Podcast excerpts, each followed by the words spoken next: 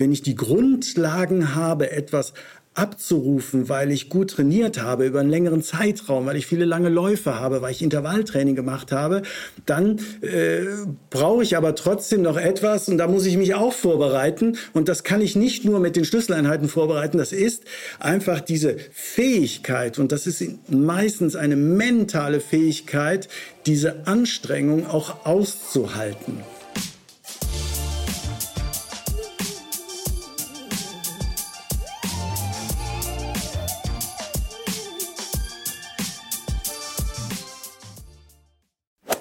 Nach der Offseason beginnt jetzt langsam wieder die Wettkampfsaison und der die ein oder andere hat bestimmt schon eine neue Halbmarathon-Bestzeit im Blick. Und wir wissen, wenn wir richtig was reißen wollen im Rennen, müssen wir ausdauernd und schnell sein. Wir brauchen also Tempohärte. Und die trainieren wir nur, indem wir unsere Komfortzone verlassen und uns sowohl körperlich als auch mental herausfordern. Wie das funktioniert, verrät uns in dieser Podcast-Folge Lauftrainer, Laufcampus-Gründer und Marathonspezialist Andreas Butz. Er stellt uns seine Top-Spezial-Laufeinheiten vor, mit denen wir unsere physische und psychische Belastungsgrenze trainieren. Und Spoiler, da sind ein paar fiese Dinge dabei.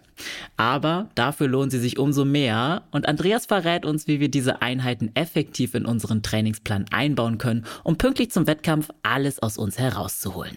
Hier ist Elliot von Achilles Running und ich wünsche euch ganz viel Spaß beim Hören. Hi Andreas, willkommen hier zurück bei uns im Achilles Running Podcast im neuen Jahr. Wie geht's dir? Vielen Dank für die erneute äh, Einladung. Dann scheint der letzte Podcast ja nicht ganz so schlecht geworden zu sein. Ja, wurde gerne Sehr gehört. gut. Äh, was möchtest du mit äh, Wie geht es mir erreichen? Eine echte äh, Geschichte, eine ausführliche, eine, eine, ehrliche Antwort oder ein Ja, prima. Und dir? Was möchtest du gerne hören? Ja, tatsächlich habe ich ja auch ähm, bei Instagram gesehen, dass du eine Trainingsverletzung Ja, ich brauche ähm, jetzt eine Menge Aua. Äh, Be äh, Beileid möglicherweise. Ja. Es ist gar ja. nicht so schlimm. Ich hatte mal tatsächlich äh, einen schlimmen Rippenbruch. Mhm. Und äh, eine Minute brauche ich dafür als Intro, äh, das zu erzählen. Und zwar haben wir 15 Jahre lang in Zermatt oder in Griechen genauer gesagt ein Marathoncamp veranstaltet. Immer im Sommer zur Vorbereitung auf meinen Lieblingsmarathon, den Zermatt-Marathon. Und es war im Jahr 2014, da gab es dann irgendwie was ganz Neues von dem Sportanbieter in, äh, in äh, Griechen, der hatte so, ich nenne sie Monster-Scooter dann zum Verleihen. Und das waren so riesengroße Roller mit riesengroßen Reifen. Und die Idee war, äh, nimm den Sessellift, oder den Lift, mhm. äh, fahr damit hoch zur Alp und fahr damit runter. Und da haben wir gedacht, coole Geschichte. Mein Freund Mario und ich haben das dann damals gemacht. Ich weiß gar nicht, ob wir die richtige Strecke ausgesucht haben, weil es gab ja diese Skipiste, die dann ja also Wiese war. Und, äh, und es gab so einen, das nennen die den, den Schlittenweg oder sowas, Hang, also da, wo die Fußgänger hochwandern. Mhm. Wir haben die Skipiste tatsächlich genommen und das hat sehr viel Spaß gemacht. Wir sind dann irgendwie diese 500, 600 Höhenmeter runtergefahren. Und das war eine ganz coole Geschichte. Wir waren total motiviert und haben gesagt, komm, äh, Action Camps sofort auf den Helm, wir machen das Ganze nochmal. Ja, und dann haben wir das nochmal gemacht, haben uns gegenseitig überholt und dann irgendwann war Mario weit vorne und hat sich keine Gedanken gemacht, warum ich nicht mehr kam. Oh Gott. Warum? Was habe ich gemacht? Ja, also äh, ich bin irgendwo hängen geblieben mit dem Scooter an irgendeiner Bodenwelle, habe mich x-mal überschlagen und hatte ein Fetzen Rippenbruch. Ach Irgendwann, als ich dann wieder bei Sinnen war, wieder auf den Roller. Ich musste ja runter ja. und habe weitergedreht. Und äh, dieses Video, deswegen gibt es auch auf YouTube. Ich weiß nicht nach welcher, äh, unter welchen Stichwörtern, weil diese dreimal überschlagen habe ich rausgeschnitten. Ah. Jedenfalls später habe ich erkannt, äh, ich habe einen Rippenbruch und zwar ganz viele und äh, konnte oh. dann auch nicht laufen. Und es war die Hölle. Deswegen das bisschen Rippenbruch, was ich jetzt habe, auf das du ansprichst, da ich so gar nichts. Ja, das ja. ist eigentlich, wenn ich das poste, ja, es ist nicht so schön, schlafen ist auch nicht so schön, aber das ist eigentlich mehr so, wie schaffe ich es, Engagement der Zuhörer zu bekommen oder der mhm. Zuschauer auf Insta. Ja, mhm. da musst du irgendwie einen, ich habe Aua, bitte tröstet mich. Und das hat richtig gut funktioniert. Ähm, Facebook hat direkt gesagt, äh, du bist jetzt einer der, äh, der, der upcoming Stars und so weiter. Da läuft ja einiges. Nur weil ich mich einmal jetzt bei Glatteis zehn Meter vor meiner Haustür sehr dumm angestellt habe und mhm. bin im Zeitenlupentempo äh, umgekippt. Äh, und äh, ja, ich habe tatsächlich, um jetzt mal einen kleinen Ausblick, äh, äh, zu, zu wagen, ähm, ich, äh, es ist scheiß Timing, es tut weh und ich habe äh, in wenigen Tagen vor, einen Marathon zu laufen in, ja. in Marrakesch. Jetzt nicht schnell, nicht ambitioniert, aber so mit, mit Freude am Laufen. Und wenn dieser Podcast erscheint, äh, habe ich den entweder hinter mir oder ich war nur in der Medina und habe Schlangenbeschwörern zugeguckt. Das weiß ich nicht. oh je, also wir drücken natürlich, also ich und die gesamte Community drücken dir natürlich die Daumen, dass es trotzdem hinhaut. Natürlich, was für ein Start ins neue Jahr.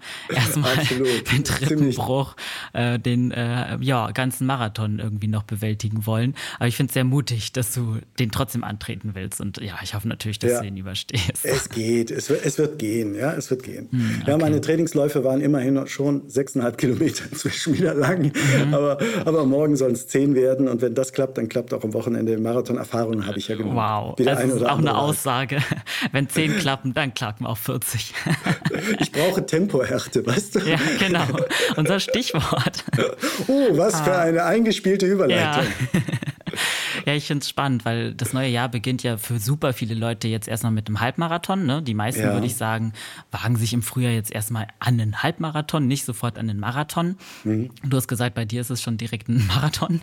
Aber wahrscheinlich ist für viele trotzdem selbst, also ob es jetzt ein Ultra, ein Marathon oder ein Halbmarathon ist oder ein Zehner, wie auch immer, vielleicht auch nur ein Fünfer, ähm, das Thema ist ja immer so ein bisschen das gleiche. Viele von uns gehen sehr ambitioniert daran, wollen ausdauernd so schnell wie möglich sein. Und wie du jetzt schon angesprochen hast, in dem Zuge fällt ja auch richtig oft der Begriff Tempohärte. Und wir wollen jetzt mal ein bisschen ähm, erkunden, wie wir die erlangen können. Deswegen haben wir dich heute als Gast hier ähm, als unseren Lauftrainer, der uns ein bisschen da beraten kann. Aber vielleicht für die Leute, die das Konzept äh, nicht unter dem Begriff Tempohärte kennen, äh, ganz mal grundlegend, was verstehen wir darunter? Ja, ähm, ich muss das bei mir selber ablesen, weil ich habe es irgendwann mal in einem äh, kurzen Satz recht präzise ähm, zusammengefasst. Äh, aber bevor ich diesen Satz sage, würde ich ganz gerne noch was einschieben für diejenigen, die mich noch nicht kennen, die das möglicherweise nicht verstehen. Warum macht dieser angebliche Experte so etwas, läuft ein äh, paar Kilometer, läuft dann Marathon. Darf ich das vielleicht gerade ja, noch äh, ein, einschieben und dann gebe ich dir auch eine Antwort auf die mhm. Frage. Äh, einfach nur mal zur Orientierung. Ich habe halt eine ziemlich fette Erfahrung in Sachen Marathonlaufen. Im, Im Mai wird der 200. Marathon erfolgen. Mhm. Und wenn ich jetzt heute reise durch die, durch die Welt und wie jetzt in Marrakesch, dann mache ich das im Dauerlauftempo. Und für mich spielt es bei meiner Grundkondition nicht mehr eine Rolle, ob das jetzt 30 Kilometer alleine sind oder 42 Kilometer und ich kriege alle fünf Kilometer was zu trinken gereicht. Das ist jetzt nicht mehr so entscheidend. Und wenn ich zwei Wochen lang mal nicht laufen kann, dann ist diese Kondition ja immer noch da. Also vielleicht in diesem Zusammenhang muss man diese, äh, diese komische Einleitung verstehen. Wie macht der Mann das? Ja, ja. der hat einfach die Kondition und wenn, äh, wenn die Rippen nicht schmerzen, äh, dann werde ich das durchziehen. Wenn sie schmerzen, werde ich keine Schmerzmittel nehmen, sondern dann werde ich es einfach nicht machen. Also so vernünftig bin ich. Vielleicht das noch. Ähm, ja, finde ich gut, äh, dass du es nochmal als Einschub klargestellt hast. Ja, ja aber äh, kommen wir jetzt zu, zu, dem Thema Tempohärte, weil das ist so eine, eine, spannende Geschichte, weil ich bin ja auch Leistungsdiagnostiker und wenn ich dann äh, vor der Leistungsdiagnostik so eine Anamnese mache und warum bist du hier und da vermuten ganz viele, ihnen fehlt Tempohärte. Und ich denke, wahrscheinlich nicht. Dir fehlt einfach nur ein gescheites Training mit den, äh, den Basis-Schlüsseleinheiten. Du hast vielleicht zu wenig aerobe Ausdauer. Äh, du hast möglicherweise einfach zu wenig trainiert und zu wenig Kilometer.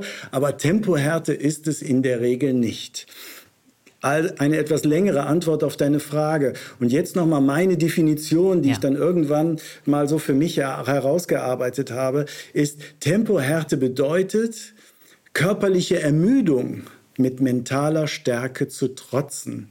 Das setzt aber wiederum voraus, dass man eine gewisse Fitness hat. Das heißt, wenn ich diese Fitness habe, wenn ich die Grundlagen habe, etwas abzurufen, weil ich gut trainiert habe über einen längeren Zeitraum, weil ich viele lange Läufe habe, weil ich Intervalltraining gemacht habe, dann äh, brauche ich aber trotzdem noch etwas und da muss ich mich auch vorbereiten und das kann ich nicht nur mit den Schlüsseleinheiten vorbereiten, das ist einfach diese Fähigkeit und das ist meistens eine mentale Fähigkeit, diese Anstrengung auch auszuhalten. Also in diesem Sinne nochmal, das bedeutet körperliche Ermüdung, die immer kommt. Ja? Und je länger der Lauf ist und je länger größer die Distanz ist, umso heftiger kommt diese Ermüdung teilweise. Diese Ermüdung, die definitiv kommt, die kann man auch nicht wegtrainieren. Diese mit mentaler Stärke tatsächlich zu trotzen und das abzurufen, was wirklich in einem steckt. Ja, also es klingt ja erstmal wie die Lösung für alles sozusagen für uns LäuferInnen.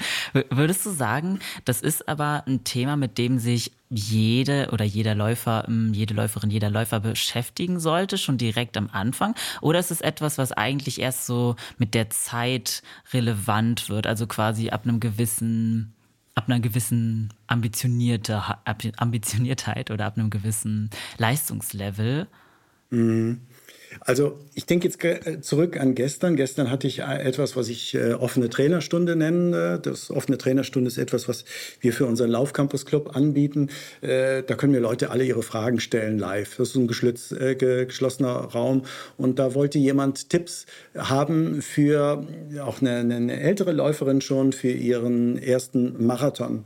Und sie hatte direkt einen Trainingsplan mit Hit, einen Hit-Trainingsplan von uns gewählt. Das heißt, das ist auch drei Schlüsseleinheiten, aber der zügige Dauerlauf wird geschlabbert und zum langen Lauf kommen direkt zwei Tempotrainings. So, und äh, nochmal, die Trainingspläne sucht man sich ja selber aus. So, und ich habe der Läuferin dann gesagt, hey, es ist der erste. Ja. Du, du bist äh, 40 plus, also so schätzungsweise was ich 50 plus. Äh, und komm doch einfach erstmal an. So, genieß es. Nimm dir vor, bei Kilometer 35 in der Lage zu sein, Kinderhände abzuschlagen ob die das wollen oder nicht. ja, also nimm dir das einfach vor, durchzukommen, nicht einzubrechen. Und das ist tatsächlich, das ist doch, äh, das ist doch eine coole Geschichte. Und der, der zweite ist dann zum Lernen und der dritte ist, alles abzurufen, was in dir steckt. Ja, ja dann wäre auch das Thema Tempoerte eine Größe. Ja. Und ich glaube, das muss man nicht an Marathon festmachen. Das kann man auch für den ersten Halbmarathon festmachen und den ersten 10 Kilometer Lauf festmachen. Also das heißt, wie eben schon mal gesagt, ich brauche eine gewisse Basis. Ich brauche vielleicht auch ein bisschen Erfahrung. Ich muss vielleicht vielleicht auch mal erlebt haben, äh, hey, dass das ganz schön doof ist, 21 Kilometer am Stück zu laufen. Das ist ja viel schwieriger als äh, fünf mal zwei Kilometer im Halbmarathon-Renntempo. Ja, und das muss ich einmal erlebt haben, wie, wie zäh das ist. Und dann weiß man auch, woran man arbeiten muss. Mhm, okay. Und ähm, die Distanz spielt aber keine Rolle, ja? Also wie du jetzt gesagt hast, schon bei einem Zehner könnte Tempohärte ein Thema sein, oder? Ich habe mir vorgenommen, wenn du auf dich irgendwann mal selber zu fragen. Ja, also Elliot, ich drehe mal, äh, dreh mal die Rolle um. Was ist deine Lieblingsdistanz, Elliot, wenn du, äh, also ich weiß gar nicht, äh, ich weiß über den Wettkampfläufer, Elliot gar nichts. Gibt es den überhaupt oder ist das, erzähl mal, du bist Läufer definitiv, aber bist du auch ein Wettkampfläufer? Ja, tatsächlich ähm, ist Halbmarathon meine Lieblingsdistanz, aber wenn ich im Alltag laufe, dann finde ich sogar so, so ein Zehner am schönsten. Also das wäre, okay. glaube ich, tatsächlich eine meiner Lieblingsdistanzen. Okay. Wie viele Halbmarathons hast du schon gemacht? Also offiziell oder quasi für mich selbst? Ja, im Rennen, Rennen, jetzt im Wettkampf, ja. Okay, im, im Wettkampf tatsächlich noch nicht viele. Ähm, Nenn irgendeine Zahl. Wir, wir, wir checken nicht deinen Namen. Richtig. Das wär, wird jetzt mein dritter sein. Ähm, das wird dein Februar. Mhm. Okay. Wie viele 5-Kilometer-Läufe bist du schon Vollgas im Rennen gelaufen? Im Rennen? Also ich habe noch, ja. kein, hab noch keinen Wettkampf im Fünfer, kein Fünfer-Wettkampf abgemacht. Das war quasi der Einstieg in diese Antwort. Okay. ja, auf die Frage. Ja, also ähm, es ist einfach so, oder nochmal, für Marathonläufer ist so das Schlimmste überhaupt, was sie sich vorstellen können, ein Zehner. Mhm. Weil der tut von Anfang an weh. Ja, das ja? Ich Nee, auf keinen Fall. Ja, und dann gibt es Läufer, die ich ja auch kenne. Ich bin ja selber ein Ultraläufer, also laufe auch schon mal gerne länger. Die, die sagen, also ein Zehner geht, geht gar nicht. Komm, gib mir einen 50er oder lass mich irgendwo in Deutschland raus. Ich finde schon nach Berlin zurück. ja? So, und dann machen die das, weil sie sagen, es kommt gar nicht auf Kraft, auf Anstrengung an. So, und warum? machen viele Halbmarathonläufer oder Marathonläufer keine Zehner oder in deinem Fall Fünfer, weil ehrlich gesagt, ja, da zählt ja nicht das Ankommen. Ja. Das ist irgendwie, da muss man sich ja gefallen lassen, dass man von der Community dann gefragt wird, und wie schnell bist du gelaufen? Mhm. Dann nennst du dann eine Zahl, ich sage jetzt mal 25 Minuten auf ja. fünf. Und dann kriegst du so eine blöde Antwort wie, äh, und äh, musstest du danach duschen oder so? also, also die fünf Kilometer werden in Relation gesetzt ja. äh, zu, äh, zu, zu der Zeit, die man erreicht hat. Und das hast du beim Marathon oft nicht. Deswegen finden das eigentlich coole. Und beim Ultramarathon heißt sowieso immer, äh, könnte ich nicht, ja. könnte ich nicht. So, also Jetzt weiß ich aber nicht mehr den Einstieg der Frage. Ich wusste nur, ich die, wollte äh, dich unbedingt mal das fragen. Ja. nee, die, ähm, es geht darum, ähm, ab, also welche Distanzen, für welche Distanzen quasi Tempohärte überhaupt relevant egal, ist. Egal, egal. Also okay. das heißt, wenn du eine Lieblingsdistanz hast, ich in diesem Fall jetzt mal die Halbmarathon, der Halbmarathon, weil das ist ja auch eine richtig, richtig coole Laufdistanz. Ich glaube, so mit die coolste. Da kann man gemütlich laufen, da kann man aber auch schnell laufen und jeder kann es irgendwie so schaffen, habe ich das Gefühl. Ja. So mit in seinen Alltag mit integrieren.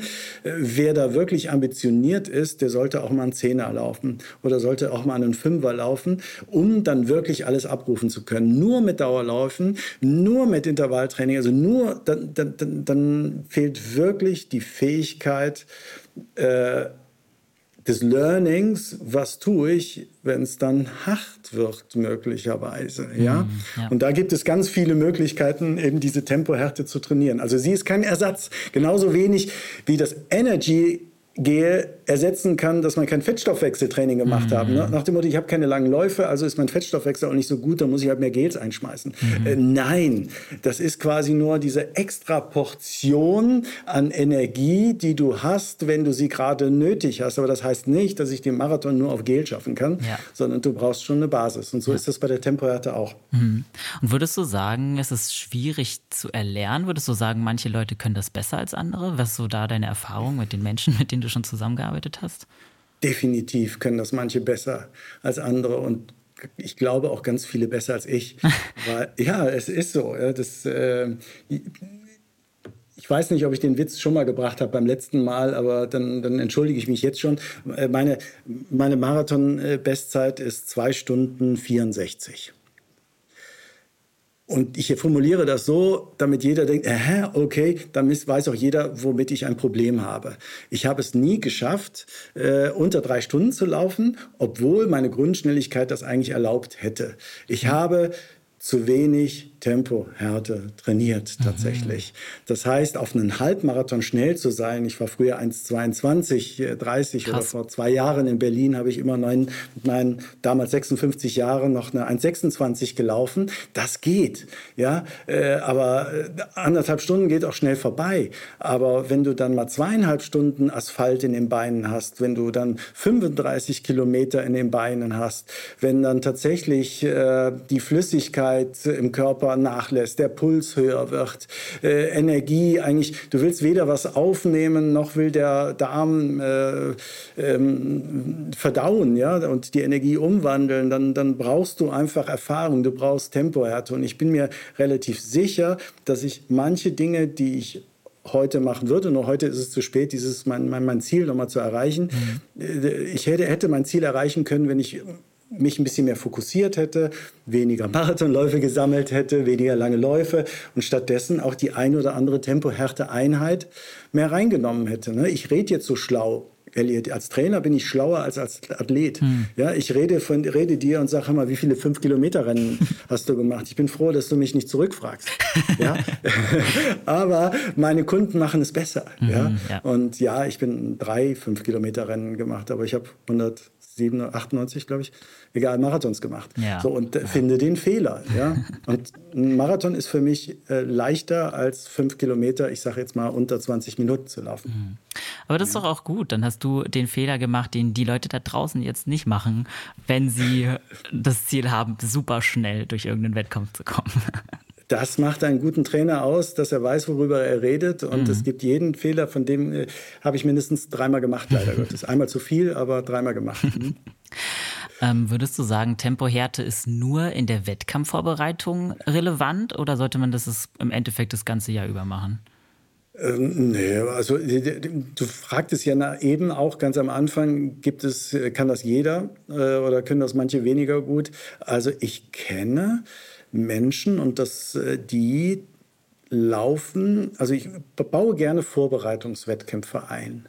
Und dann ist jetzt der Vorbereitungswettkampf zum, also warum Vorbereitungswettkampf überhaupt? Um zu gucken, ob ich die Grundschnelligkeit habe, beim Hauptwettkampf äh, dann äh, dieses Ziel, das ich habe, daran festzuhalten. Ja, also jemand will als Hauptwettkampf, bleiben wir jetzt mal dabei, den Berliner Halbmarathon laufen. Es könnte auch in Frankfurt der, der Halbmarathon sein im März.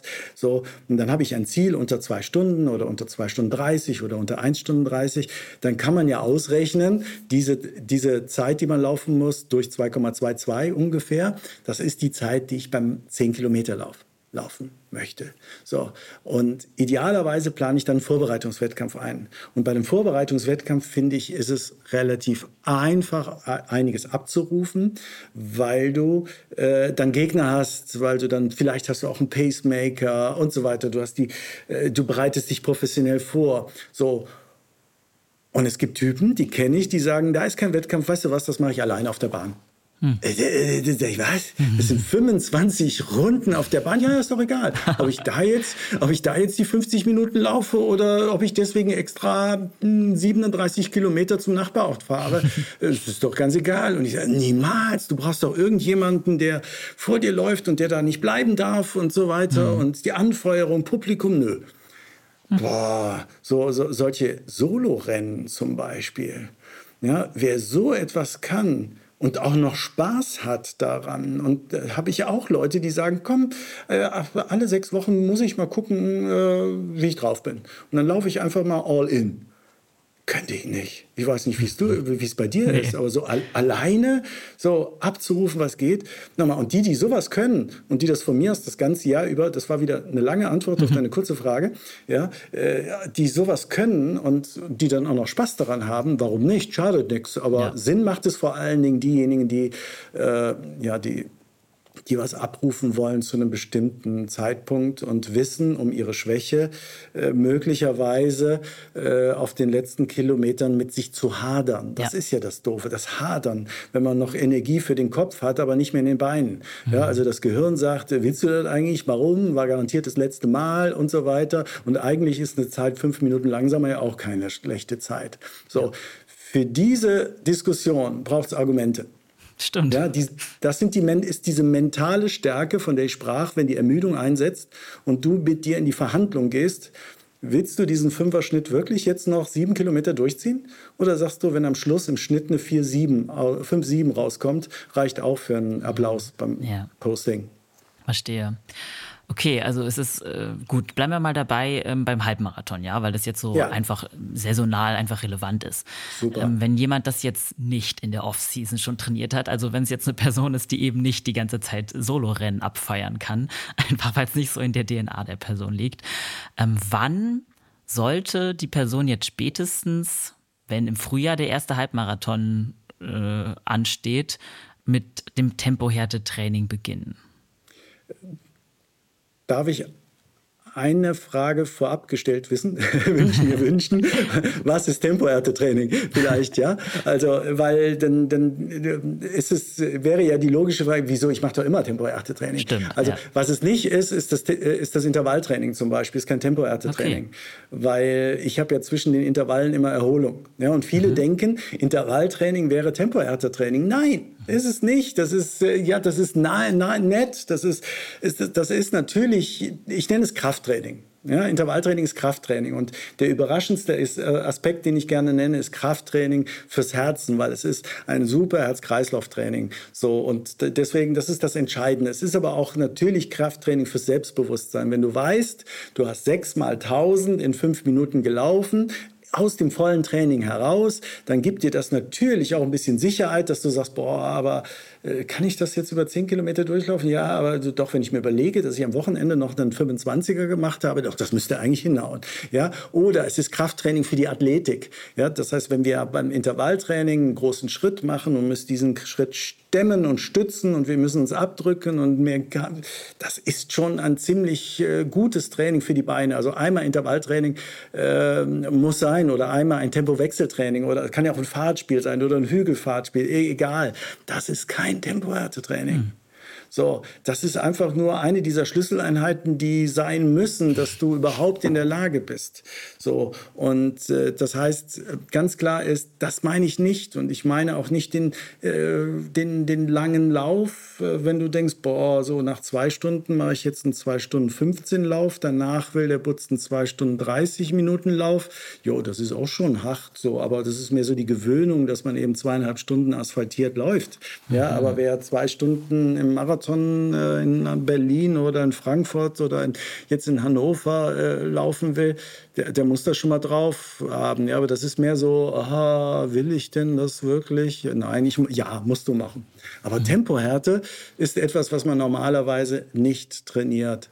So, also nicht in diesen Schlüsseleinheiten. Mhm. Und das sind schon ganz besondere Einheiten, die auch ein Trainer so äh, in seine Standardtrainingspläne nicht unbedingt reinhaut, weil man kann damit keine Freunde gewinnen. ja. Dann schreckt die Leute eher ab, meinst du? Ja, genau, ja. Da schreckt man sie ab, ja, so wie meine Olala zum Beispiel, diese optimalen Langenläufe. Die, die, die, die, für mich ist das eine richtig geile Einheit, aber ich schreibe die in keinen Trainingsplan, den man gratis, äh, den man irgendwo beziehen kann. Ja. Weil damit, äh, ja, das, dann, dann, das das ist schwierig zu vermitteln. Ja. ja, also insofern, Tempohärte kannst du immer trainieren, wenn du eine gewisse Basis hast. Also wir sind nicht zu spät dran, okay. sondern wenn das Ziel im März ist oder Ende März oder im April oder Mai, äh, wenn jetzt der Schnee weg ist und äh, ich dann kann ich so, was weiß ich, im Februar, Mitte Februar im Hinblick auf die Ziele, so jede Woche vielleicht ein Ding mal ausprobieren oder jede zweite Woche, ja. Okay. Also unbedingt. Okay, cool.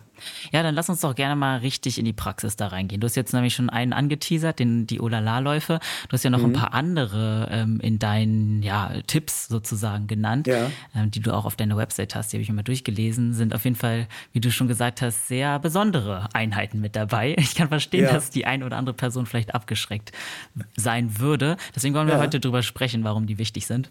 Such dir eine aus. Okay, dann fangen Welche wir doch gerne mit den Olala-Läufen an. Die hast du ja okay. auch gleich ähm, mit am Anfang genannt. Äh, ja. Sprich mal gerne darüber. Was ist das und warum sind die für uns scheinbar so wichtig, um Tempohärter zu trainieren?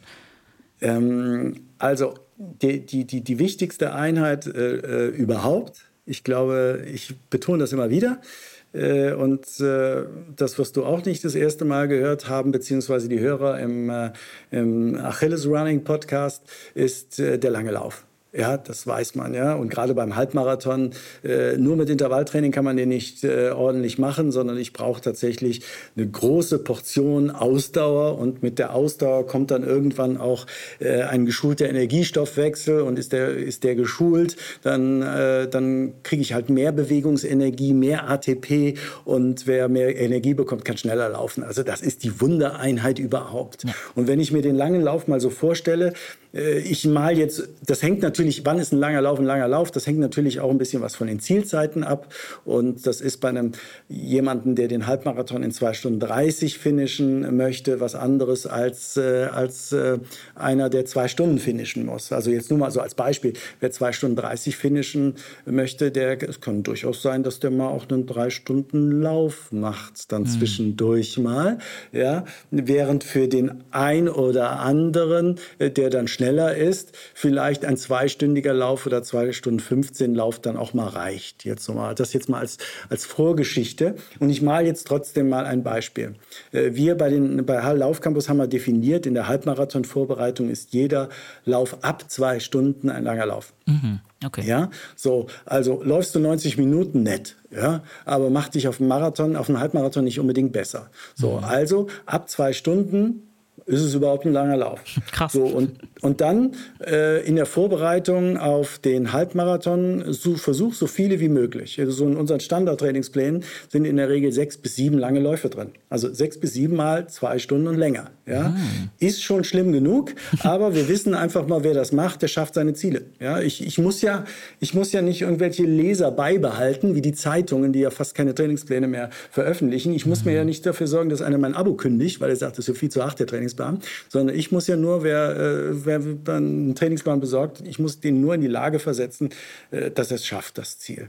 Und da weiß ich einfach, die langen Läufe sind das Entscheidende. Aber bleiben wir mal dabei. Angenommen, wir haben sechs lange Läufe. Und angenommen, diese sechs langen Läufe wären dreimal eine neue Dauer.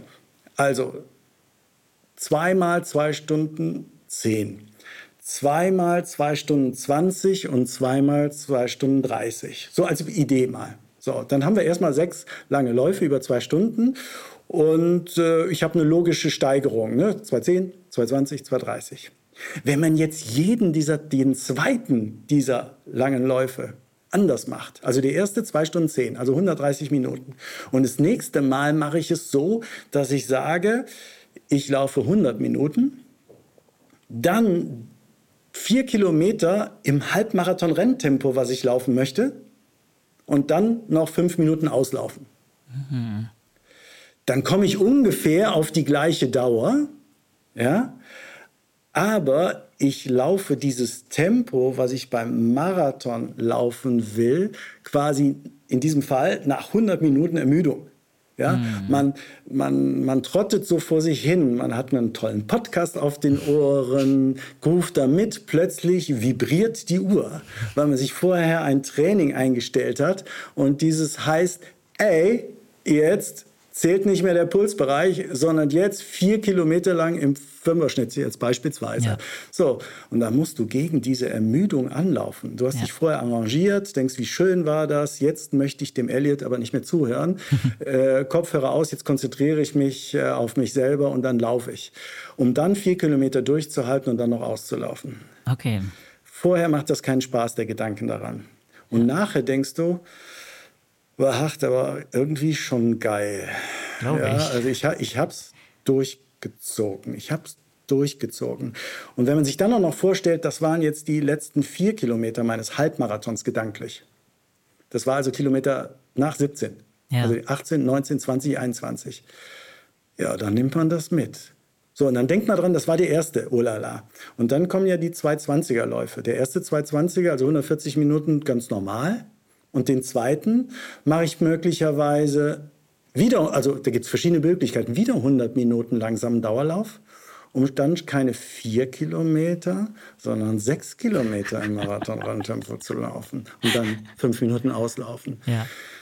Ja, Freude macht das nicht, erst wenn es vorbei ist. Aber diese Effekte, das ist das, was ich, was ich meine. Und vielleicht beim 230er-Lauf machen wir nicht mehr als die sechs Kilometer, aber dann laufe ich vielleicht nicht 100 Minuten, sondern 110 Minuten äh, dann tatsächlich lange Dauerlaufen. Dann behalte ich diese sechs Kilometer, weil zu viel ist zu viel. So, also Olala ist ein Lauf mit Endbeschleunigung. Nur Ola, Endbeschleunigung kann ja auch der letzte Kilometer sein, nett ja, super, äh, aber, das ersetzt, aber das ist nicht zu vergleichen mit diesem Tempo-Härte-Training Olalas. Ja. ja. Also wenn du den überstehst, ist das Tempo Härte, Elliot?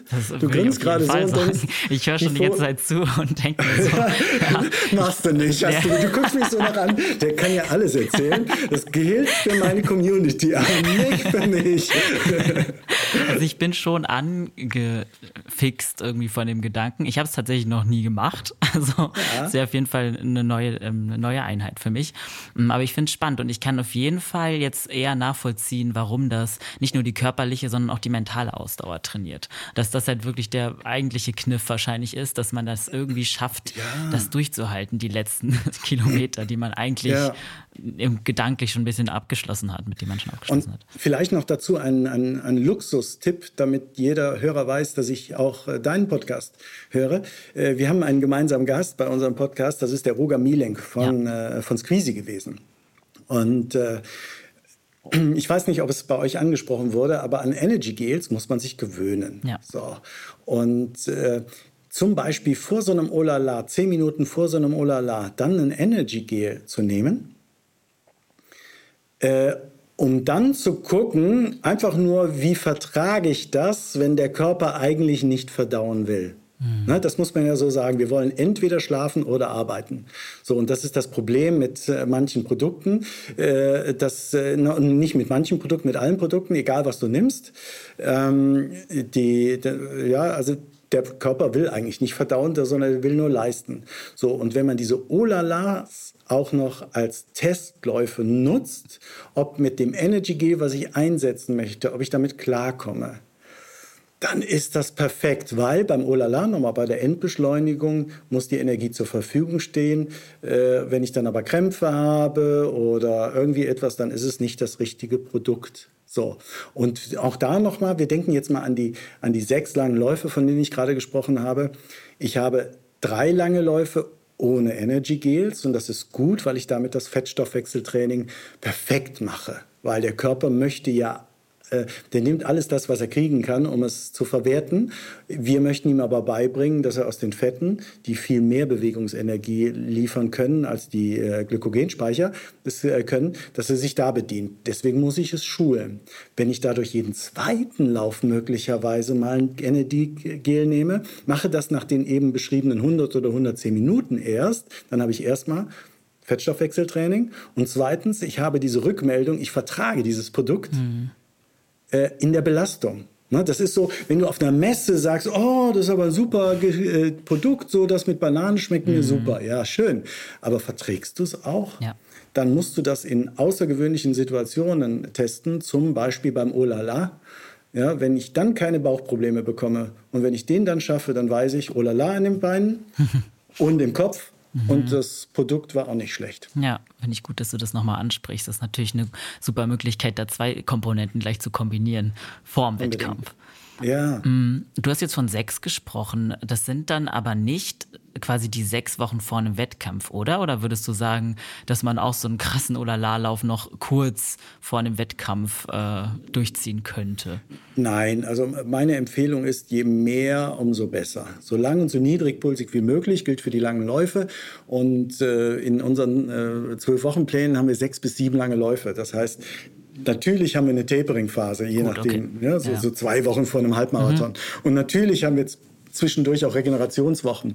Und natürlich haben wir zwischendurch auch mal den Testwettkampf vorher drin. Mhm. Ja, äh, und so weiter. Nee, nee, nicht, nicht, nicht so viele und nicht auf der letzten Zeit, auf okay. keinen Fall. Ja. Gut, ich dachte schon, das wäre jetzt nochmal die andere Art der Tempohärte, glaube ich.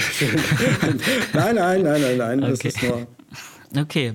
Ähm, bei, deinen, äh, bei den anderen Einheiten, da gibt es ja, auch einmal die Wettkämpfe und äh, die Wettkämpfe über Unterdistanzen, weil du eben gerade mhm. die Wettkämpfe ja. angesprochen hast, die Testwettkämpfe.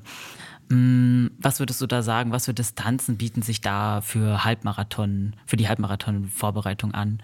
Es ist gar nicht so schlimm, es ist der Zehner. Okay. Ja, es ist tatsächlich der Zehner, der schon hilft.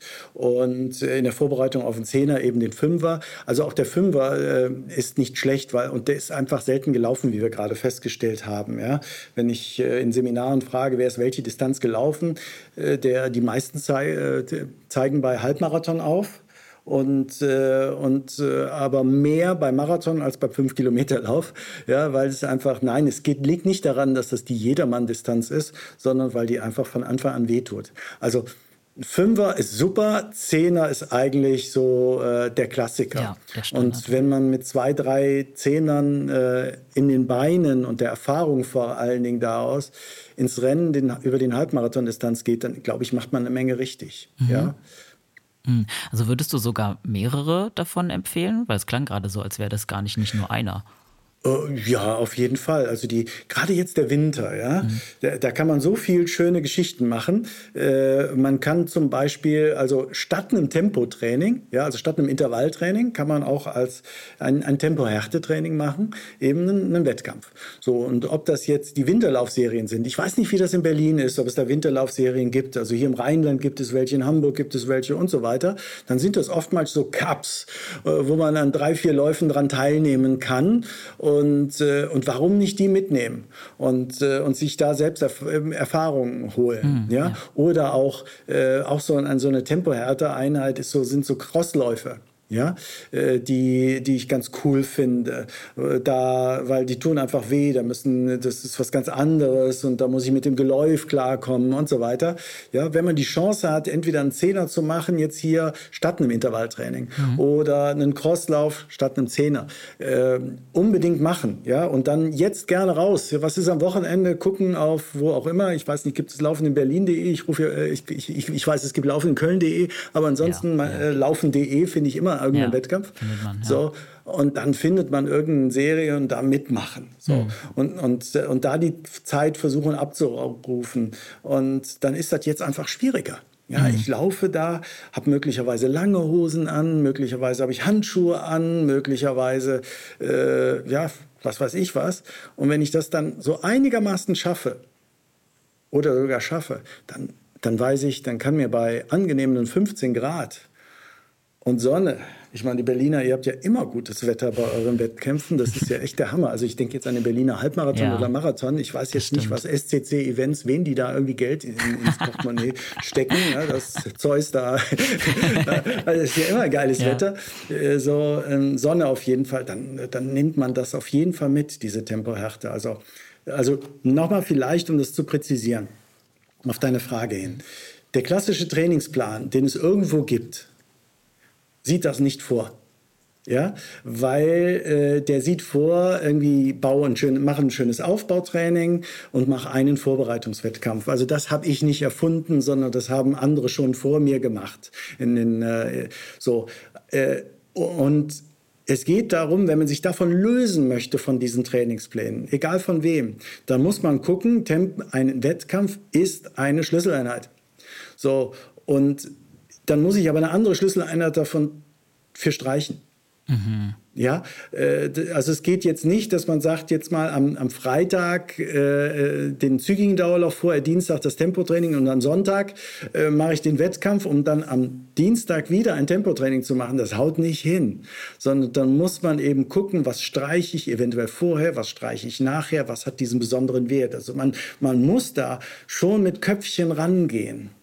Ja, man muss das verstehen, dass das eine Maximalbelastung ist. Es gibt nämlich auch die Typen, äh, Elliot, die ich kenne, ich weiß nicht, ob du die auch kennst, die machen einen Wettkampf nach dem anderen. Ja. ja und dann haben die total viel Freude daran. Ja. Und wenn die zwischendurch auch noch zum Lauftreff gehen und die sagen, hey, heute mal machen wir mal Tausender mhm. und machen die mit, dann schaffen die das auch ein, zwei Jahre lang und danach sind die platt. Ja. Dann, ja, dann haben die anderthalb Jahre Spaß gehabt oder zumindest die erste Zeit, aber das, das verzeiht der Körper nicht. Richtig, ja. ja. Mhm. Also ne, bei aller Tempohärte ist mir wichtig, das sind coole Einheiten, die ich für sehr wertvoll halte, aber sie ersetzen eine andere harte Einheit. Also wir nennen das Schlüsseleinheit. Ja. Das muss man einfach sehen und dann können die echt eine Bereicherung bringen, weil es eben ein neuer Reiz ist. Ja, ja, das ist auf jeden Fall nochmal wichtig anzusprechen. Nicht, dass die Leute da draußen denken, das kommt jetzt alles noch zusätzlich on top und dann ja. brennen sie aus. nee, deswegen entweder langer Lauf oder optimaler langer Lauf. Ja. ja. Und entweder zügiger Dauerlauf oder möglicherweise ein Solo-Rennen oder was weiß ich was. Ja. Ne? Mhm.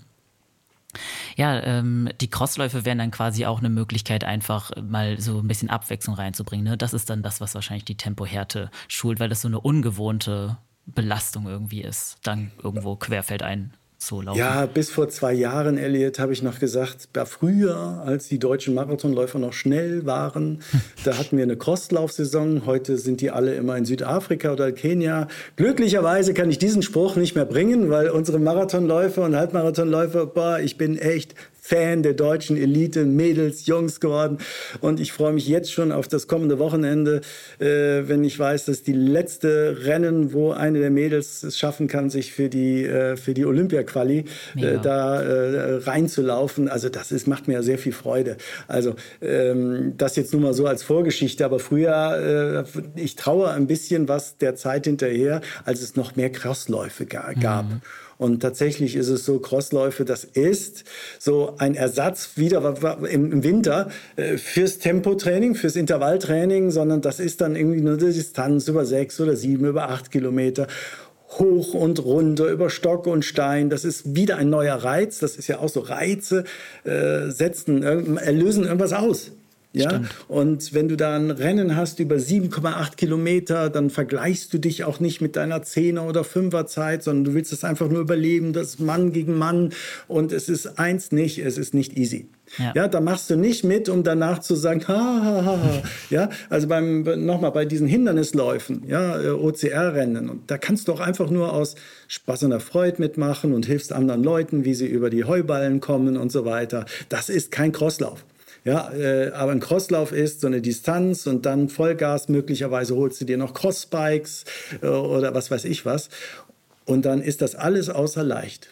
Ja. So, und dann sind diese 7,8, von denen ich gerade zufälligerweise gesprochen habe, dann sind die dauern die genauso lang wie ein Neuner oder ein Zehnerrennen mhm, flach.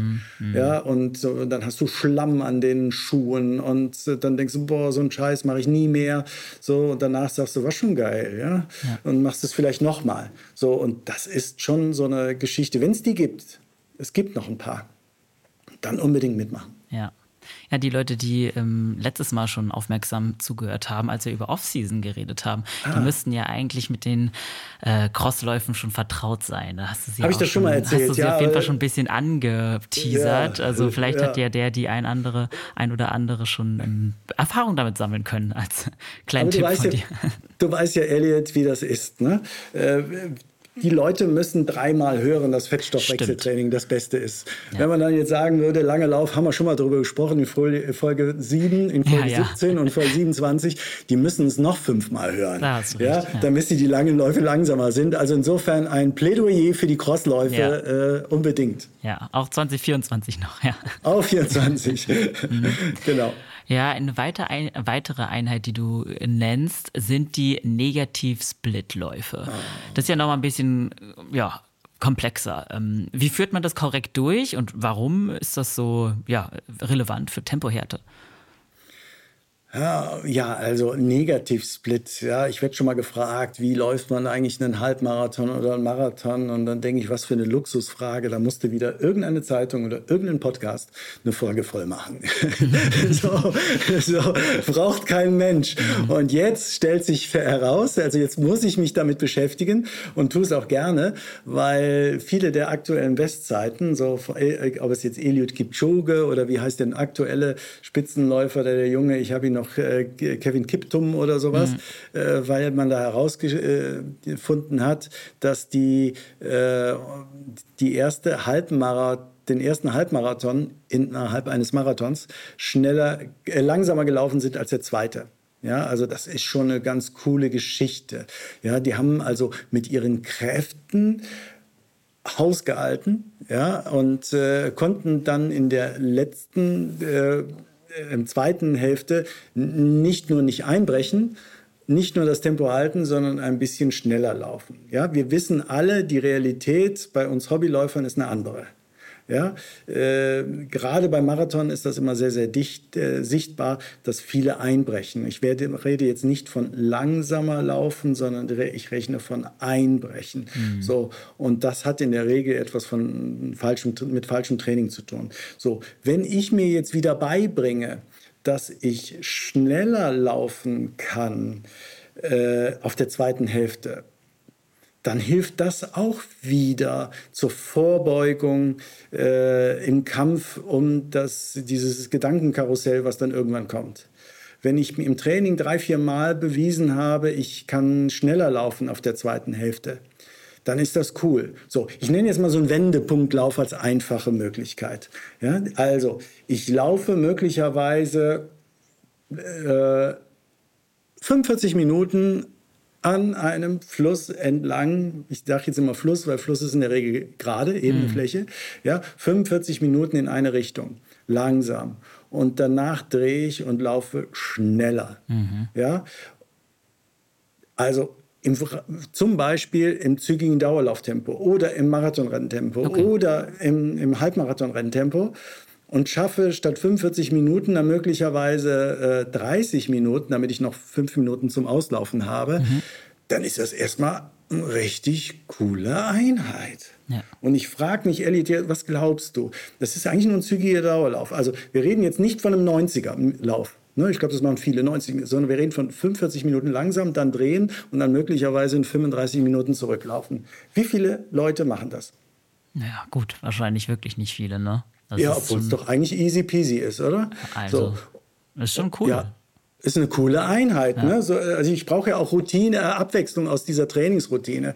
So, also das ist dann ein Lauf, der gerade mal dann vielleicht 80 Minuten dauert oder ja. wie viel auch immer das ist. Und ich habe einen neuen Reiz gesetzt. Ja. Und da kann ich ja auch mitspielen mit dem Tempo. Ich, ich bringe mir jedenfalls auch hier wieder bei, äh, ich kann schneller laufen. So, und da ist es gar nicht mehr so entscheidend, welches Tempo ich laufe. Ne? Ich baue das ganz gerne jetzt, diese Wendepunktläufe als Alternative zum zügigen Dauerlauf ein. In den zügigen Dauerläufen sind bei uns immer so ein, 10 Minuten einlaufen, 10 Minuten auslaufen und dazwischen machst du entweder 30, 40, 50 Minuten oder länger zügigen Dauerlauf. Das ist der Klassiker. Ja? In jedem Buch steht das, kann man so nachlesen. Ich kann das aber auch anders machen, indem ich sage, lauf eine Stunde geradeaus und danach läufst du mal äh, 40 Minuten schnell. Muss aber aufpassen, äh, dass du nicht zu früh wieder zurück am Auto bist, ja, ja, damit gut. du noch auslaufen kannst. Ja? So, und dann macht das nach Gefühl. So, ja. und ich beweise mir wieder, dass ich das kann. Ja? Es ist einfach eine schöne Variante. Ja, äh, Negativ-Split äh, kann ich so machen. Ich weiß nicht, ob du noch darauf zu, äh, zukommen möchtest, aber die Crescendo-Läufe, hast du ja, die auch genau. irgendwie auf deiner Frageliste? Äh, die die finde ich auch ganz cool. Ja, das ist ja ein Crescendo. Die Musiker kennen diesen Begriff. Ich bin leider kein Musiker, aber der kommt, glaube ich, der Begriff. Das ist so eine äh, langgezogene Steigerung glaube ich, so heißt ja. das. Ja? Äh, Wenn es nicht so ist, bitte schreib Doch, uns. sollte korrekt sein. Ich hatte früher Musikunterricht. Ich glaube, das Alles stimmt klar. So. Also, Crescendo, äh, also Elliot hat äh, bestätigt. oh, war ja. ja. ChatGPT, Elliot und Wikipedia genau. haben bestätigt. Also, ähm, also, langgezogene Steigerung, Spaß beiseite, gibt es verschiedene Möglichkeiten. Ja? Auch da wieder einen langen Lauf zum Beispiel zu gestalten.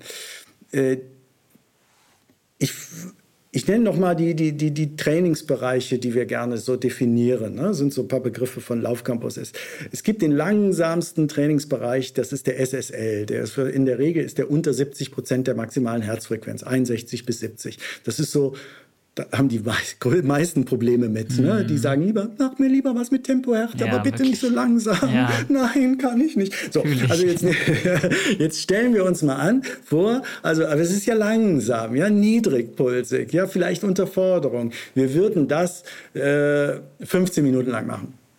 Ja? Und dann in den LDL-Bereich zu kommen, das ist so 71 bis 75 Prozent der maximalen Herzfrequenz, ist immer noch langsam, die meisten fühlen sich aber schon wohler. Ja. Haben wir schon mal 30 Minuten. Dann machen wir 15 Minuten im mittleren Dauerlauftempo. Das ist für die meisten das Wohlfühltempo. Ja, dann sind wir bei 45 Minuten. Also wir sind immer noch im Dauerlaufen. Und danach kommt der Pulsbereich des zügigen Dauerlaufs, der ist dann 76 bis 80 äh, Prozent der maximalen Herzfrequenz. So, das heißt, ich habe eine Stunde lang Dauerlauftraining hinter mir, also nichts Besonderes. Wir werden nur immer ein bisschen schneller, weil hochpulsiger. Danach sagen wir, egal, ab jetzt 15 Minuten im Marathonrenntempo. Ja, nochmal Marathon-Renntempo, 15 Minuten lang, das ist ja eigentlich gar nichts, weil das will ich ja drei oder vier oder fünf Stunden lang durchhalten, ja. ist gar nichts. Und dann drei Kilometer, 15 Minuten lang im Halbmarathon-Renntempo. Ja. Dann laufe ich quasi nur drei Kilometer lang in dem Tempo, was ich dann beim Rennen 21 Mal abliefern möchte. Es ist eigentlich gar nicht so schlimm, aber du grinst es gerade auf dem Motto, ey, das ist aber eine fiese Geschichte, um dann wieder auszulaufen, fünf Minuten. Ja. Das heißt, wenn ich jetzt richtig mitgerechnet habe, das war das mal sechsmal eine Tempobeschleunigung plus aus, äh, Auslaufen. Ja. Das ist ein, ein permanentes äh, äh, Schnellerwerden. Und weil wir uns jedes Mal wieder arrangieren mit dem, sogar bei dem SSL kann man sich arrangieren. Ich lümmel mich so ein, ich finde das so richtig schön, dann mhm. ich fühle ich mich in dem anderen wohl. Das heißt, jedes Mal muss ich wieder mental stark sein. Ja, um Stimmt. auf unsere Anfangsbegriffe kommen und zu sagen, ja, ich ziehe das Training jetzt durch, ich ziehe es durch. Ja? Es gibt ja Leute, die kaufen sich äh, Bücher von mir einfach nur und äh, reißen sich den Trainingsplan raus und hängen den an den Kühlschrank und denken, ach schön, viele Farben drin. So. und interpretieren den. Ja? Aber wenn du diesen Crescendo-Lauf tatsächlich auch machst, ja, dann profitierst du davon. Nochmal, wenn ich mich selber noch mal zitieren darf, ich, ich lese es nochmal ab. Tempohärte bedeutet, körperliche Ermüdigung, Ermüdung mit mentaler Stärke zu trotzen. Und diese mentale Stärke muss ich trainieren. Die habe ich nicht einfach so. Ich werde nicht geboren mit, ich bin mental stark, Stimmt. sondern das ist das Ergebnis von Erfahrung. Ja. Und diese Erfahrung, die muss ich im Training machen. Ja. Ja, ich finde die Crescendo-Läufe tatsächlich auch sehr interessant, weil gerade weil man sehr viel Abwechslung trotzdem drin hat in der, also ja. in, einfach in der, ja, in, im Tempo. Und sowas mag ich ganz gerne, auch wenn ich längere Läufe mache, habe ich gerne so kleine Zieletappen vor mir. Und ja. normalerweise sind die halt also örtlich, diese Etappen. Aber ich finde, die ans Tempo zu binden, auch sehr interessant, weil dann kann man ja im Endeffekt überall laufen und hat trotzdem irgendwie nochmal was immer noch ein bisschen Abwechslung drin für den Körper und fürs Hirn. So, und jetzt gucken wir mal, äh, jetzt stellen wir mal eine Frage. Ich stelle sie an dich. Mhm. Die Hörer können ja mal mit die Antwort, die richtige Antwort versuchen herauszufinden. Also, zweimal das ähnliche Training, ja, wie gerade besprochen. Also wir haben sechs verschiedene Tempobereiche. SSL, LDL, MDL, ZDL, dann Marathon und Halbmarathon-Renntempo. Sechs verschiedene und dann noch ein paar Minuten auslaufen. Welche Aufgabe ist härter? Wenn ich sage, mach immer 15 Minuten, so wie gerade beschrieben, oder laufe immer drei Kilometer. Drei Kilometer SSL, drei Kilometer und so weiter. Was ist härter? Angenommen, wir laufen 15 äh, Minuten im SSL-Bereich. Wie viele Kilometer schaffen wir dann? Ach so, ja gut. Ja, aber, das, heißt, hm. das heißt, wir laufen immer länger. Ja. Ja, möglicherweise laufen wir am Anfang zweieinhalb Kilometer, ja, danach in den nächsten 2,7 und so weiter. Letztendlich, selbst da kann man variieren.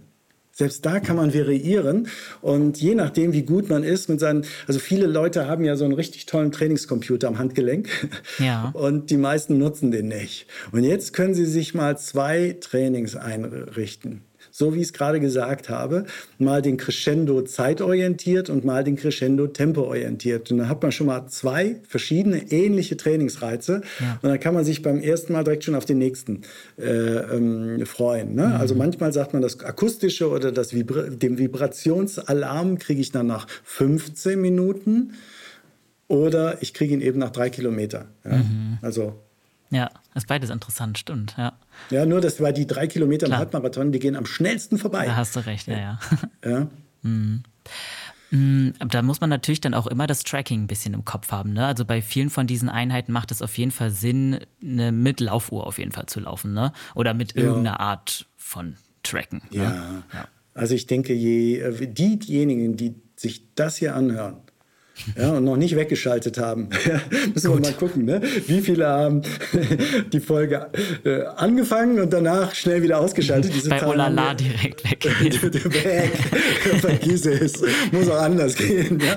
Also die, die bis jetzt hören, äh, die haben alle irgendwie eine Form von Trainingscomputer auch tatsächlich. Ja. Und dann kann ich nur empfehlen, stellt euch diese Trainings mal ein. Ich würde wirklich empfehlen, die ersten nach Pulsbereich, also immer vorausgesetzt, man kennt seinen Maximalpuls und man hat idealerweise einen Brustgurt oder einen Oberarmsensor gekoppelt äh, und nicht die Handgelenksmessung, die ich persönlich für unpräzise halte.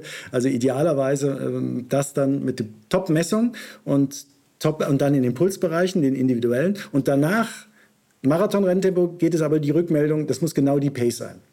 Ja? Und beim Halbmarathon-Tempo muss auch genau die Pace sein, damit ich dann weiß, okay, fünfer Schnitt, so will ich dann laufen, den halte ich. Ja? ja. Und ein Marathon-Renntempo ist dann vielleicht äh, 5, 15er Pace, jetzt um das jetzt als Beispiel. Aber der Dauerlauf muss dann entsprechend eben äh, und beim zügigen Dauerlauf, ich denke jetzt rückwärts, äh, 76 bis 80 Prozent sein. Ja. ja. Mhm. Okay. Und als letzten Punkt hast du ja noch äh, die Solo-Rennen in ja. den besonderen Einheiten. Also das, darüber hatten wir kurz schon mal gesprochen. Das ist auf jeden Fall nochmal was, äh, ja, ist nochmal was anderes, als halt im Wettkampf äh, ja. anzutreten mit anderen Leuten. Man wird nicht angefeuert, man muss es irgendwie durchziehen. Man hat sich ja nicht angemeldet dafür. Das heißt, man hat jetzt auch nichts verloren, wenn man abbricht. ähm, also das wäre dann quasi der, also die Tempohärte würden wir da trainieren, eben weil wir es alleine durchziehen und bis zum Ende sozusagen laufen? Oder was wäre da so? Ja, unbedingt. So, also nochmal, ich hoffe, dass nicht viele das toll finden. so, so, ja, aber wenn du so tickst und findest das toll, äh, dann mach das auf jeden Fall, weil es ist härter. Ja, es ist härter, es reicht dir keiner was zu trinken. Und wenn du das auch noch so was Ödes machst wie, eine, wie, wie, wie, wie auf einer Bahn. Nochmal, ja. ich liebe Bahntraining, ich hm. liebe meine Aschenbahn. Ja, das gibt mir ein richtig gutes Gefühl, aber länger als zwei Kilometer mache ich doch kein Intervall da drauf. Das sind fünf Runden. Und wenn du jetzt zum Beispiel wie zwölfeinhalb Runden machst, weil du über fünf Kilometer äh, um, ja, ein Unterdistanz-Renntempo-Rennlauf machst, dann ist das schon mal ziemlich viel fies. Ja, klar, du kannst dich gut kontrollieren, das ist, es hat richtige Vorteile. Und äh, sagen wir mal ehrlich, nochmal in Corona-Zeiten kam sowas in, ja, da, viele haben virtuelle Läufe gemacht Stimmt. und da hat, hat man das auch gelernt, ja, auch ich habe das gelernt. Wir haben ja sogar mal mit Laufcampus die Running Day, äh, äh gleich sind die Running Days ja die Running Days veranstaltet, das waren eben alles virtuelle Läufe und wer alleine was gelaufen hat, konnte das einrechnen. Manche haben das gemacht, aber sind wir nicht froh, dass wir das nicht mehr brauchen? Hm. So, also insofern, das ist das, was ich meine. Es gibt Menschen, die können das. Dann haben die einfach eine Fähigkeit, die ich nicht habe. So. Ja. Und dann sollte man diese nutzen. Ja. Und sollte man diese nutzen, dann kann man die nutzen. Und wenn jemand sagt, lieber mache ich das alleine, bei mir auf einer Strecke, auf, um, rund um einen See herum, die ist, die ist präzise.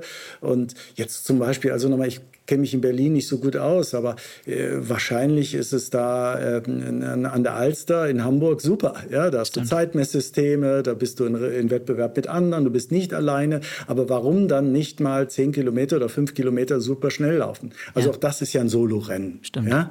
Äh, und äh, warum nicht? Also machen auf jeden Fall. Wer das durchzieht, ist definitiv mental stärker als ich es bin. So. Ja, es ist so. Und warum das nicht machen? Es, Trainer sollten sich übrigens nicht selber trainieren. Ne? Mhm. Sagt man immer so. Deswegen, wenn ich würde, ich plane mir nur das ein, was mir Spaß macht. Ja. Verstehe. Und Solo-Läufe sind nicht drin. Ja, okay.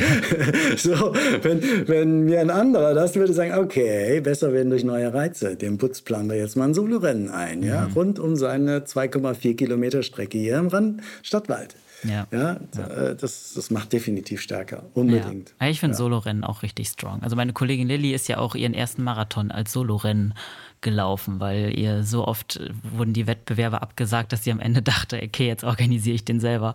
Schon sehr krass, das allein durchzuziehen.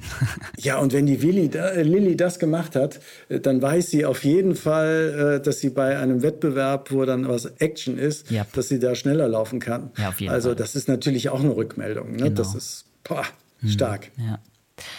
Hm, wie lange würdest du sagen, dauert es, bis wir richtige Effekte merken vom Tempohärte-Training? Also wenn wir das jetzt eine Weile durchziehen, gibt es da vielleicht so eine grobe Orientierung, ab wann das so richtig anschlägt? Oder wäre jetzt schon eine Einheit was, was irgendwie was mit uns macht? Was denkst du? Also ich glaube, es, äh, man, man braucht ein paar von diesen Reizen. Nochmal, ne, jedes Erfolgserlebnis nehme ich mit. Ich weiß nicht, wie es bei dir ist oder bei den, bei den Zuhörern, äh, wie gut die jetzt die aktuelle Spitze verfolgen. Ich, mir mache, habe ich früher nie, jetzt im Augenblick mache ich das.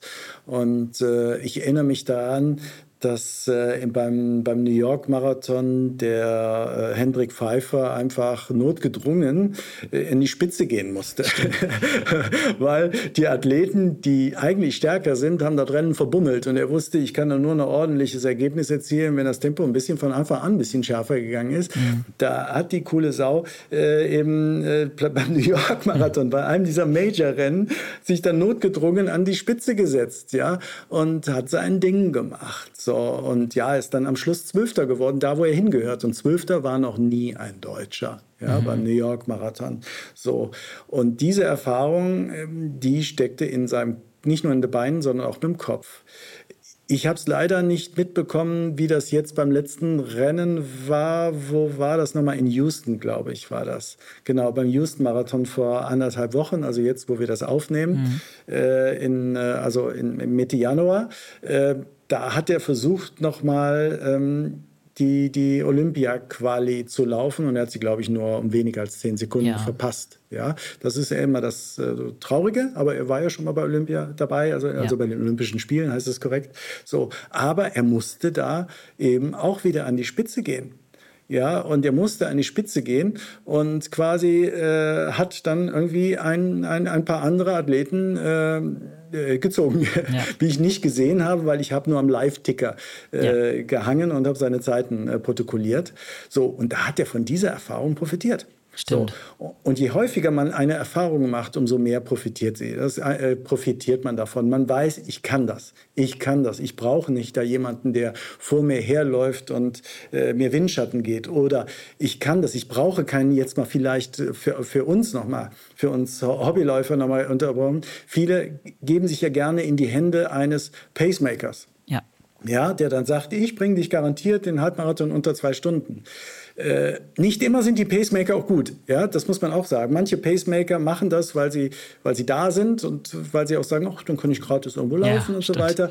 Und ich weiß aber nicht, äh, nochmal, ich, äh, wie gut die immer sind. Ich höre mal so oder so. Cool wäre doch, wenn man die Verantwortung selber übernimmt. Stimmt.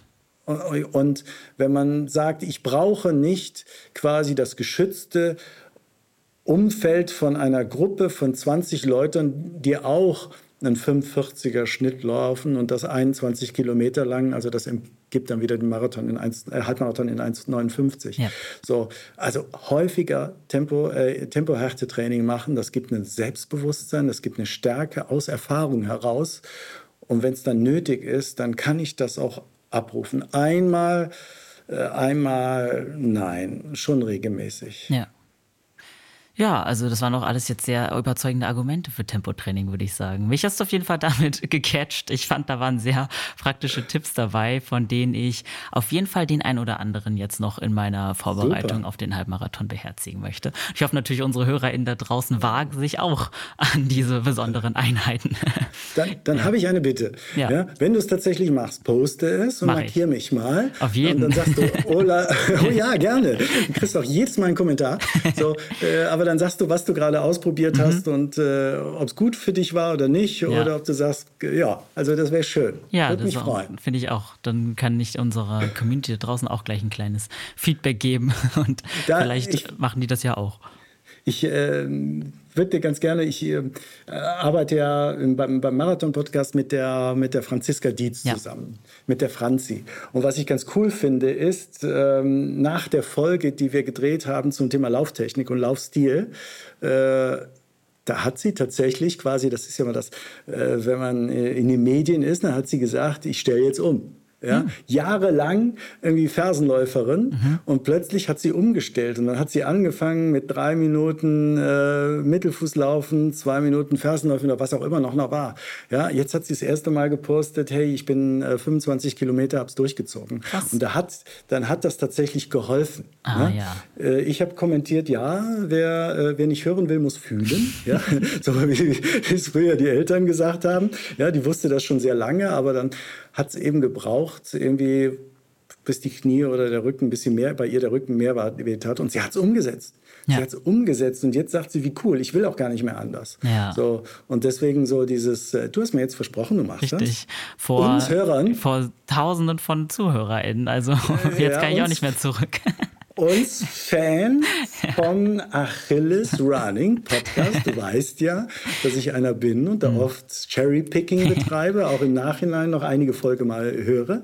Ja, das weißt du ja, äh, ist also ernst gemeint. So, und äh, jetzt weiß ich, ab und zu werde ich markiert, wenn du irgendwas Fieses machst im Training. Was ich mir ausgedacht habe. Richtig. Wie, geil ist das denn? Ist du Chefredakteur und ich Chef. Mega. ja. ja. Okay. Ja, nee, das war doch eine schöne Folge. Mir hat es auf jeden Fall sehr viel Spaß gemacht. Und ich danke dir, Andreas, für deine Zeit und dass du heute wieder dein Know-how mit uns geteilt hast. Es äh, hat mir eine Freude gemacht und äh, ich bin mal gespannt, ob ich nochmal eingeladen werde. Irgendwann, wenn der Schmerz nachlässt. genau. Ähm, wenn unsere Community jetzt noch mehr Tipps möchte, wo kann man dich denn online finden? Wo kann man deine Arbeit online finden? Wo kann man dich supporten? Das wollen die Leute draußen jetzt bestimmt wissen nach diesen ja, guten Tipps. Ja. Supporten, das heißt auch unterstützen. Ne? Also Richtig. sollte ich mal einen Sololauf machen, dann kommt bei mir in die Aschenbahn nach Euskirchen. Ich liebe diese Aschenbahn. So, ja. äh, nein, Spaß beiseite. Äh, das, was für die Leute, die gerne Halbmarathon oder Marathon laufen, du weißt es, ich habe ja auch einen, äh, bin ja meinem Vorbild Elliot gefolgt und habe jetzt auch einen Podcast. Mhm. Ähm, und der ist ab August. Das ist der Marathon-Podcast, der, ja, äh, cool. wo ich viele Trainingstipps auch mal teile. Und ansonsten bei laufcampus.com einfach gucken. Ja? Oder in sozialen Medien findet man Laufcampus oder mich. Äh, egal was, ich freue mich über jeden Kommentar. Ja, ja. perfekt. Danke. Ihr Lieben, das findet ihr wie immer unten in den Shownotes der Folge und da packe ich euch noch ein paar andere Links rein, da könnt ihr euch mal durchklicken.